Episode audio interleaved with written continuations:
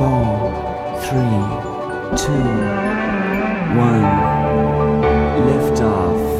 Ce ne sont pas 40 chroniques, mais 400 qu'il me faudrait pour retracer l'épopée de l'exploration spatiale dans toute son ampleur.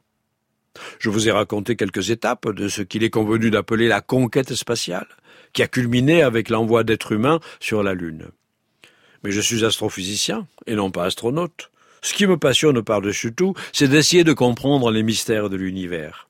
Alors il est temps pour moi de vous raconter ce que l'exploration spatiale, à travers ses sondes et ses télescopes, a apporté à la connaissance du cosmos qui nous héberge.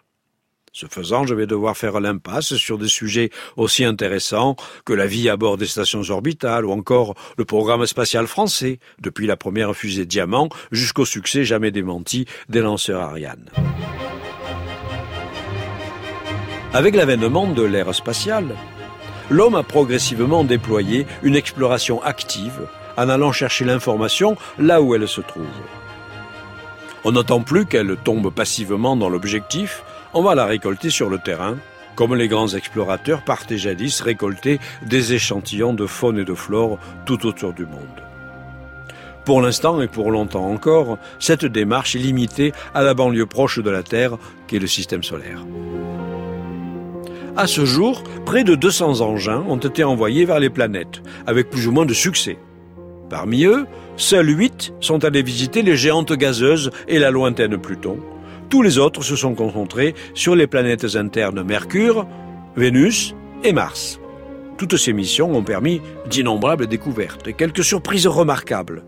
Ne fût-ce qu'au niveau visuel, les photos des satellites de Jupiter, de l'étonnante Pluton, ou les surfaces tourmentées d'astéroïdes prises par les sondes qui les ont survolées sont d'une beauté et d'une précision à couper le souffle. Plus émouvantes encore sont les missions suicides, qui doivent s'autodétruire pour fournir les données qu'elles sont allées chercher, telle la petite sonde Galiléo, envoyée dans l'atmosphère de Jupiter, qui a collecté et transmis des données pendant 57 minutes avant d'être broyée par la pression, de fondre et de se vaporiser.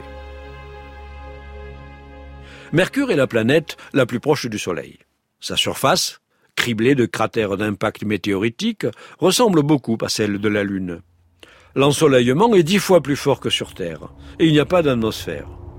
Comme Mercure tourne toujours la même face vers notre étoile, côté jour, la température atteint 450 degrés, côté nuit, elle descend à moins 180 degrés. Un sacré chaud et froid pour le randonneur mercurien. Difficile d'accès, Mercure n'a jusqu'à présent été survolé que par deux sondes de la NASA, Mariner 10 et Messenger. Une troisième mission, Bepi Colombo, développé conjointement par l'Agence spatiale européenne et son homologue japonaise, est en cours et atteindra Mercure en 2025. Vénus, la planète la plus proche de la Terre, a été la cible de sondes américaines et soviétiques dès les années 70 avec les programmes Pioneer, Venera ou encore Magellan longtemps symbole de la beauté, déesse de l'amour et du printemps, mais recouverte de voiles épais, les hommes rêvaient de caresser sa surface. Le rêve s'est brisé en décembre 1962. Les signaux, émis par la sonde Mariner, ont indiqué que la belle n'était qu'un enfer stérile, brûlant et sans vie. Son atmosphère, composée à 95% de gaz carbonique, est 100 fois plus lourde que celle de la Terre. Des vents de 350 km heure emportent d'énormes nuages d'acide sulfurique. Un colossal effet de serre la chauffe à 450 degrés. Les jours et les nuits sont perpétuellement torrides. Sous ce brûlant linceul, l'anatomie de Vénus exhibe des plaines bosselées, d'immenses champs de lave jaillis de volcans jadis actifs. Vénus a eu dans son passé de grandes quantités d'eau, mais celle-ci a bouilli. Il pleut souvent, mais c'est de l'acide sulfurique qui tombe en fines gouttes, rongeant la peau. Je veux dire celle des robots qui ont été déposés par des missions ultérieures.